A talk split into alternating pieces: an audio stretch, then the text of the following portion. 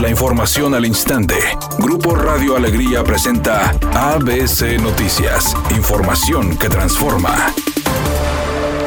Desde marzo del 2020, la pandemia de COVID provocó que las escuelas quedaran solas y pasar prácticamente dos años para que todos los niños, niñas y adolescentes volvieran a clases este lunes. El gobernador del estado, Samuel García, informó este día que el 91% de los planteles están rehabilitados por completo y solo 400 de las 4.730 escuelas quedaron pendientes con pequeños detalles de los cuales se arreglarán en breve. Además, el mandatario estatal señaló lo siguiente. De salir adelante de dos años tristes encerrados y apachurrados. A mí me duele mucho que ustedes tan jóvenes, que están gozando la mejor edad que, uno puede tener, que es la adolescencia, hayan tenido que estar encerrados tanto tiempo. Pero sepan que nunca es tarde para volver a motivarse, volver a soñar y volver a estar reunidos con la gente que quieren. Por eso hoy aprovechen que tienen el privilegio de vivir en Nuevo León un estado de avanzada que decidió regresar a clases y sin excusas poder dar las habilidades esenciales de niños, niñas y adolescentes. Nosotros no vamos a dejar de trabajar. Sepan ustedes que somos el único estado de la República que está vacunando menores de 15 años. Llevamos ya 92 mil vacunados. Eso nos permite ampliar el aforo para regresar hoy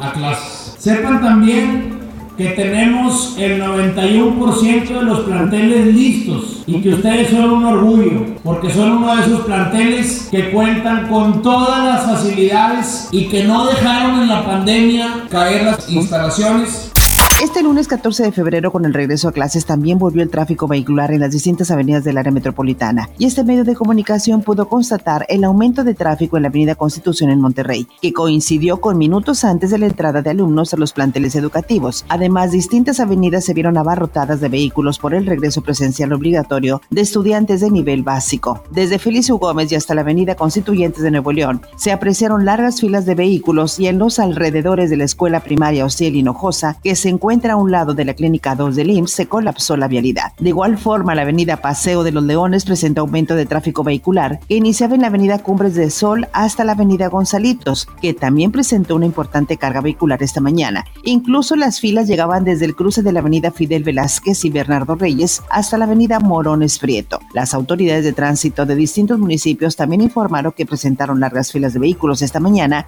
en el primer día de clases presenciales al afirmar que su hijo José Ramón y su nuera Caroline Adams ya aclararon la renta de una casa en Houston y que los ataques a ellos tienen el propósito de frenar el proceso de transformación de México, el presidente López Obrador advirtió que su gobierno seguirá limpiando de corrupción la vida pública del país. Y que sepan, pues que yo no me voy a dejar. El que se aflige se afloja.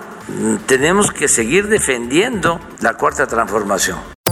Editorial ABC con Eduardo Garza. La cultura del agua no le importó a la pasada administración independiente. El Bronco desde su llegada al gobierno canceló las campañas de concientización como la de gota a gota el agua se agota y la de ándale así sí, entre muchas otras. Además le quitó el presupuesto al programa de cultura del agua que hacía campañas de ahorro del vital líquido con mensajes que quedaban en la memoria colectiva. Ahora vivimos una crisis de agua para consumo humano. Todo suma y no haber hecho concientización también fue parte del problema que vivimos hoy. A ver si esta administración no comete los mismos errores.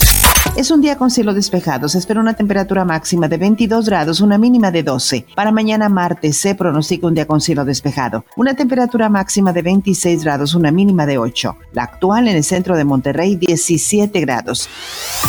ABC Noticias. Información que transforma.